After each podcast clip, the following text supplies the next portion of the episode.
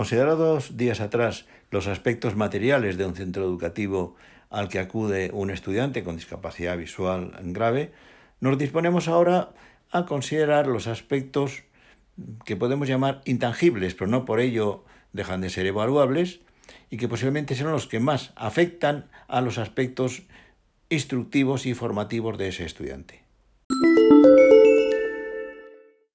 En primer lugar, hay que considerar la formación de los profesionales más directamente relacionados con el estudiante con discapacidad visual, como son el profesor o profesor de aula, monitores, instructores y psicólogos y orientadores si los hubiere.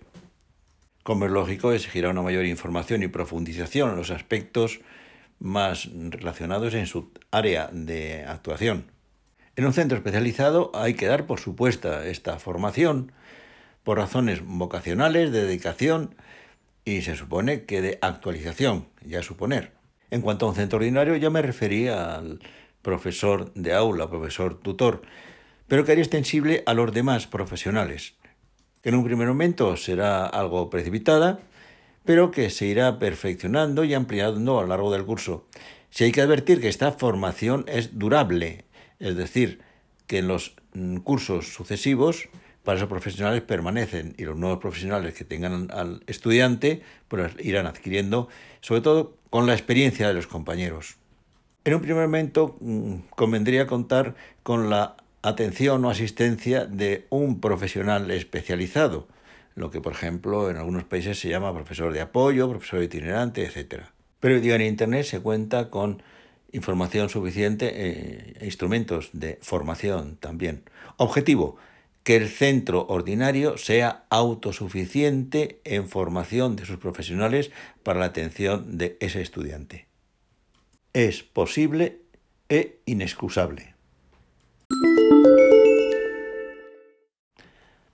Hay un aspecto de la atención educativa del centro escolar y de la familia que no quiero dejar de lado.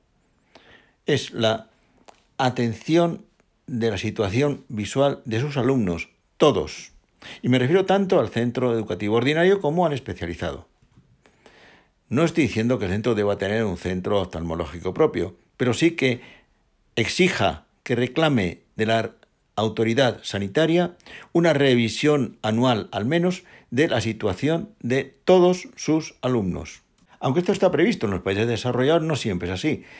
Y los países en vías de desarrollo la situación todavía es muchísimo más lamentable, donde puede haber un, oftalmólogo por cada 3 o 4 millones de habitantes.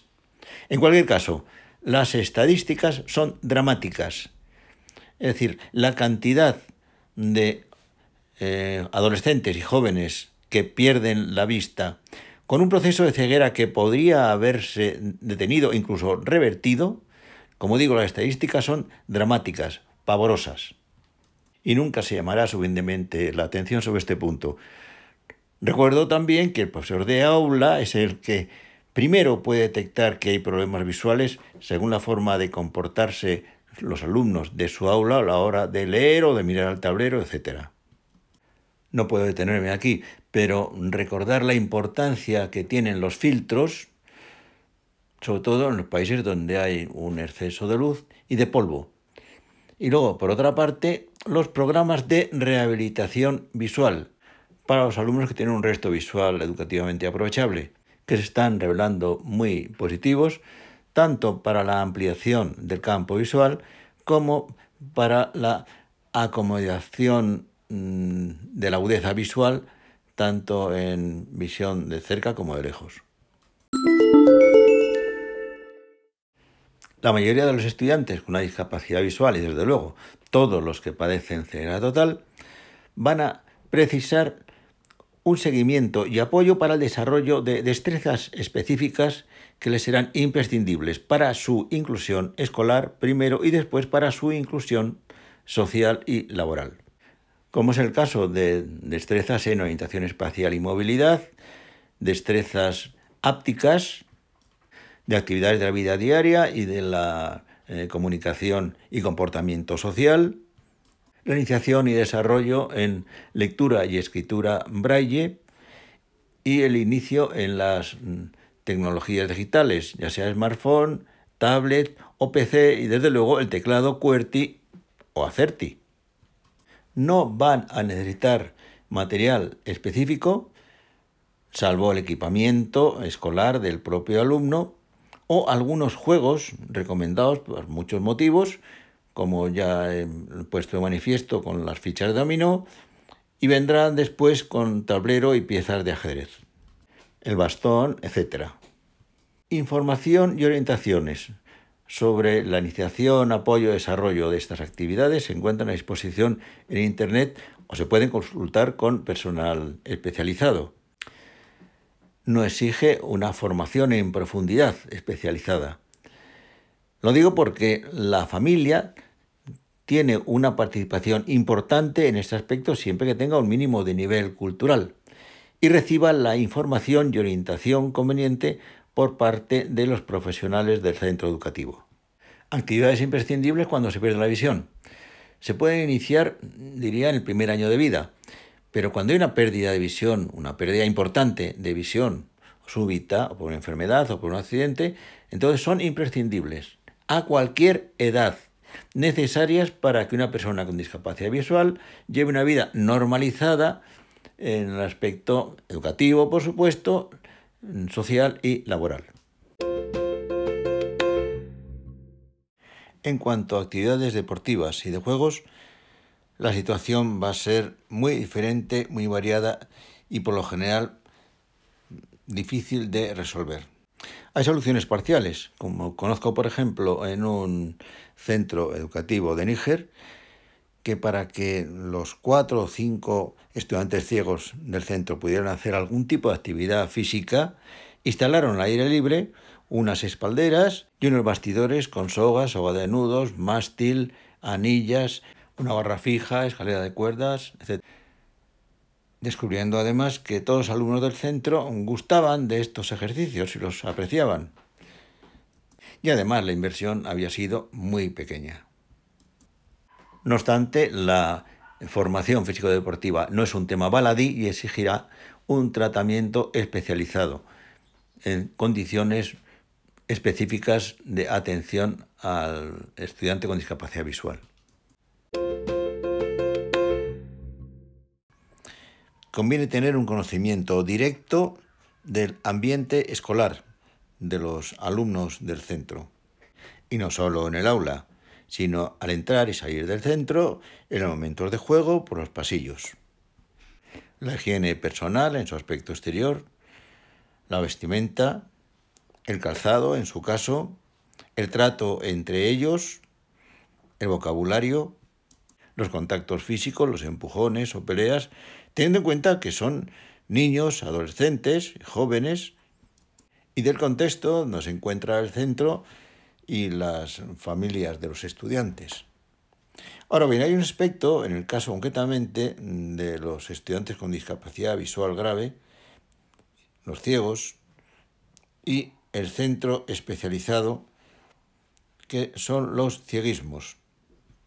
Me referiré a ellos con detalle en otro lugar, pero quiero adelantar aspectos hay que tener en cuenta. movimientos de mano, movimientos de cabeza hacia adelante o hacia atrás, la marcha encorvada, arrastrar los pies, el, los, meterse los dedos en, en los ojos o el rascarse las axilas, la entrepierna. Es decir, aspectos que no es solo cuestión de educación o de urbanidad, sino que revela que no se les ha atendido para que mantengan un comportamiento social, en vida social, con naturalidad, como lo puede hacer un estudiante, un menor, adolescente o joven mm, vidente de su ambiente.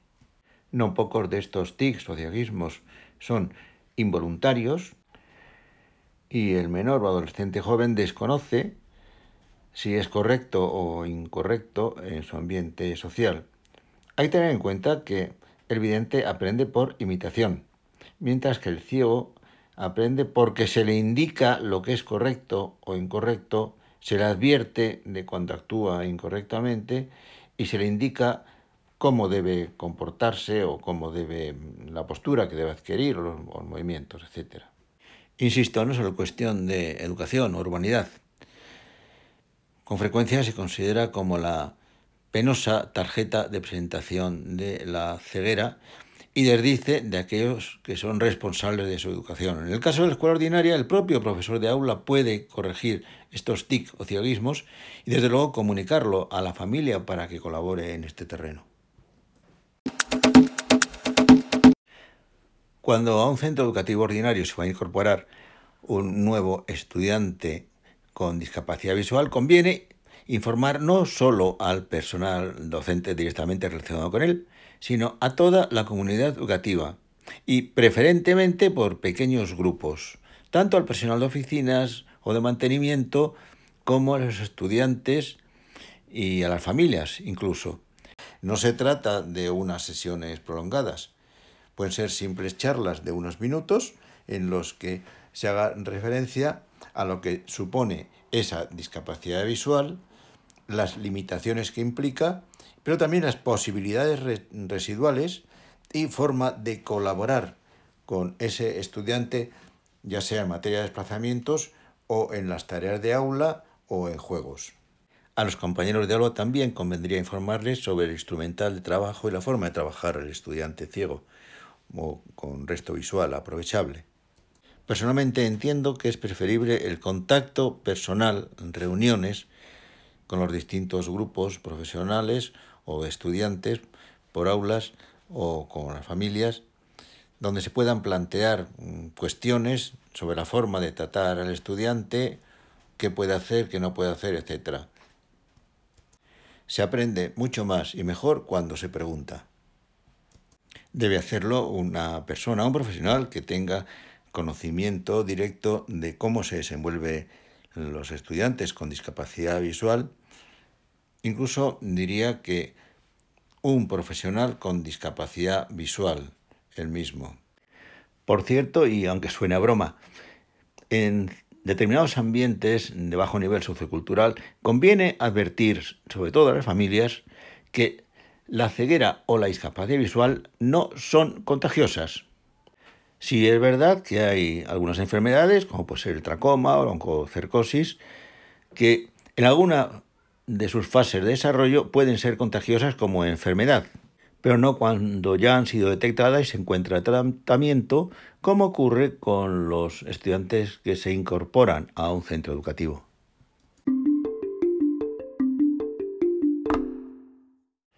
He hecho un recorrido por algunos de los aspectos que considero más importantes a la hora de pretender una auténtica inclusión escolar, ya sea en un centro ordinario o en un centro especializado. Pero bueno, será también, entiendo, hacer un balance, una síntesis de cómo se hace frente a esas necesidades en un otro tipo de centro. Es decir, valorar las ventajas e inconvenientes de la escolarización, de la inclusión escolar en uno y otro tipo de centro. Y de esta forma la familia podrá tener una mejor orientación a la hora de elegir, si les es posible, el centro en que se va a educar su hija o hijo con discapacidad visual. Y lo que es más importante, cómo, cómo estar atentos a mejor colaborar con el centro educativo para mm, compensar las limitaciones o defectos, deficiencias que pueda tener la formación en el centro.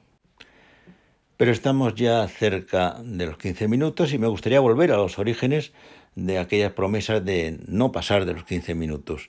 Así que dedicaremos algunos episodios a otros aspectos del desarrollo de habilidades del menor adolescente o joven con discapacidad visual.